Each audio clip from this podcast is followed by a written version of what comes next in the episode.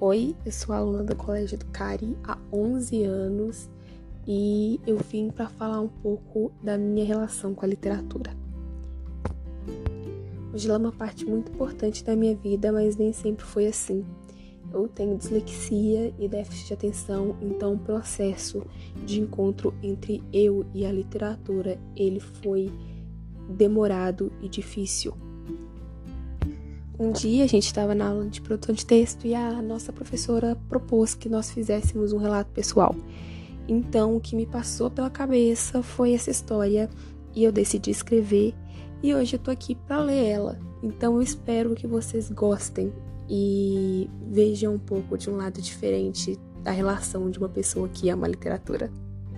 Compromissos de um Coração a história de amor entre uma menina e a literatura.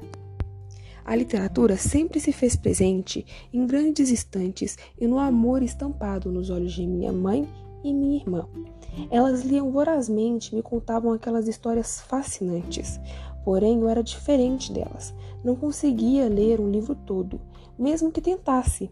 Meu pai me colocava na rede para lermos, mas me pendurar nela parecia mais atraente. Mas não pense que foi por falta de vontade. As dezenas de livros começados, mas nunca terminados, provam que eu tentava com todo o meu coração. Entretanto, descobrir o fim de uma história se apresentava impossível.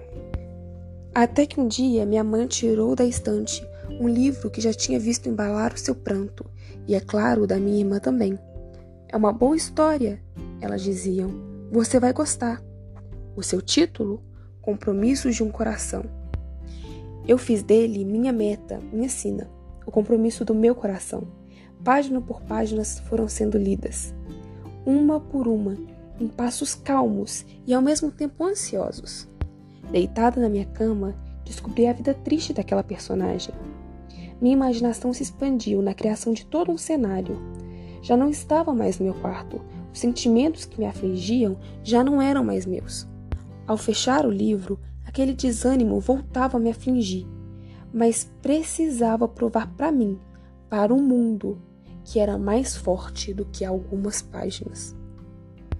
Não me lembro do dia exato da minha vitória, mas no início de 2016 estava eu fechando um livro completamente lido. Lido por mim, absolutamente sozinha. Dessa vez ninguém me ajudou.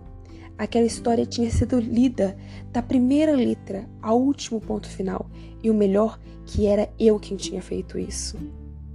A conclusão trágica que um dia tinham feito minha mãe e minha irmã caírem em prantos, para mim teve gosto de vitória, orgulho acompanhados de um sorriso estampado no meu rosto. Nunca vou me esquecer da cara das duas quando eu coloquei o livro em cima da mesa. Felicidade, orgulho, choque, não sei o que sentiam, mas sei que era alguma coisa parecida com os meus sentimentos. Aquela conversa sobre o final. Como assim você não chorou? Se eu tinha gostado ou não, entre outras coisas, vai sempre ser lembrada com o mesmo gosto. Mas ainda tinha um problema. Um livro não faz de uma pessoa leitora.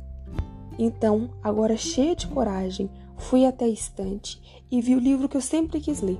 Harry Potter. Peguei com um objetivo bem estipulado. Ia ler escondido e depois contar para todo mundo. Claro que não deu certo e eu fui descoberta. Mas agora eu sabia que eu era capaz de chegar no fim do livro. Depois de um mês, o sonho se tornou realidade. Agora eu sabia a história do filme que eu tanto amava. Vê-lo nunca mais seria a mesma coisa. Só que eu ainda tinha que ganhar o hábito, e para isso criei e estipulei uma meta. Leria os sete livros da série tão adorado, mas entre um e o outro seria obrigada a ler um livro que não fizesse parte. E assim eu fiz. O terceiro livro foi Açúcar Amargo. Quarto, Harry Potter e a Câmara Secreta. Cinco, Azeitona. Sexto, Harry Potter e Prisioneiro de Azkaban. Sete, Garoto Quase Atropelado. 17 entre três mundos. E foi assim que eu li 17 livros no meu primeiro ano de leitura. Eu tomei gosto por esse hábito que eu quis e lutei para ter. Hoje, a leitura é parte de mim, do que eu sou. É a minha válvula de escape, o meu mundo paralelo. Me fez crescer, amadurecer, me conhecer, refletir sobre coisas importantes do mundo, da sociedade, outras coisas. Fez a minha mente criar vida própria e me ensinou a sonhar. E acima de tudo, me ensinou que eu sou forte o suficiente para superar minhas dificuldades e os meus medos. E que quando eu fizer isso, eu posso ter coisas incríveis me esperando. Esse é meu pequeno relato de história de amor com a literatura. Então é isso, e eu realmente espero que vocês tenham apreciado ouvir um pouquinho da minha história e ela tenha tocado pelo menos um tiquinho o coração de vocês. Muito obrigada pela atenção.